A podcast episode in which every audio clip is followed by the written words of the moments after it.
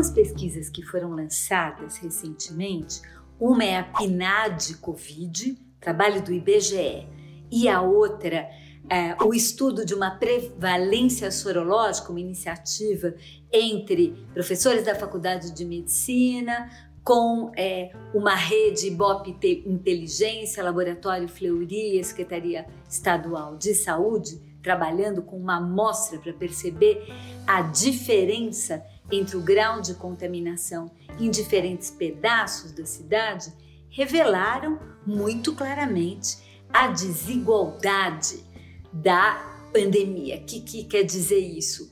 É, se falou inclusive na ideia de duas pandemias. Uma pandemia atingindo muito mais fortemente os mais pobres, de nível de escolaridade mais baixa e não brancos, pardos e pretos. É, e as duas pesquisas elas vão é, convergir nessa leitura. Nós do Labicidade fizemos também uma, um novo cruzamento de dados entre as áreas do município, da capital, que concentram mais hospitalizados por Covid e as características da circulação na cidade durante o período da pandemia, utilizando os dados do finalzinho de maio e início de junho. A nossa constatação é que quem de fato teve que sair para trabalhar, e por que, que nós estamos falando teve que sair para trabalhar? Porque trabalhamos muito com os percursos que foram feitos por transporte público. Ou seja, percursos mais longos e com motivo trabalho, excluindo, portanto, percursos por motivo educação, já que as escolas é, estão com as atividades suspensas. O que verificamos aí é que quem teve que sair para trabalhar é quem se contaminou mais e quem morreu mais.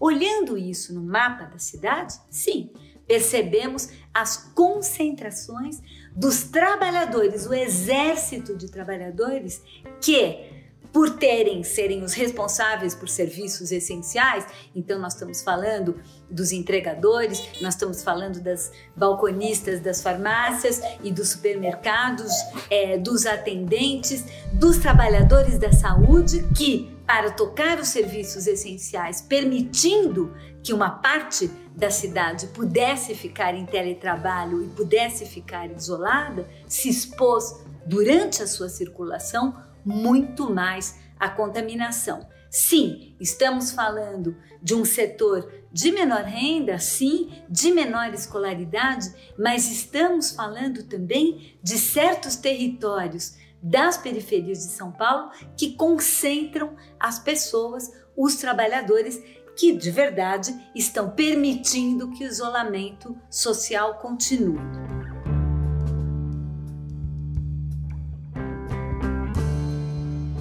Que, que isso significa, o que, que isso implica em termos de opções de política pública. Isso implica que, se é necessário e se é importante que pessoas saiam para trabalhar, inclusive para manter uma política de isolamento social, então o cuidado com essa circulação dessas pessoas tem que ser absolutamente objeto de políticas públicas, tem que ser especial e os governos municipais, estadual, têm os dados para saber onde estão essas pessoas, onde moram essas pessoas e quais são os seus percursos.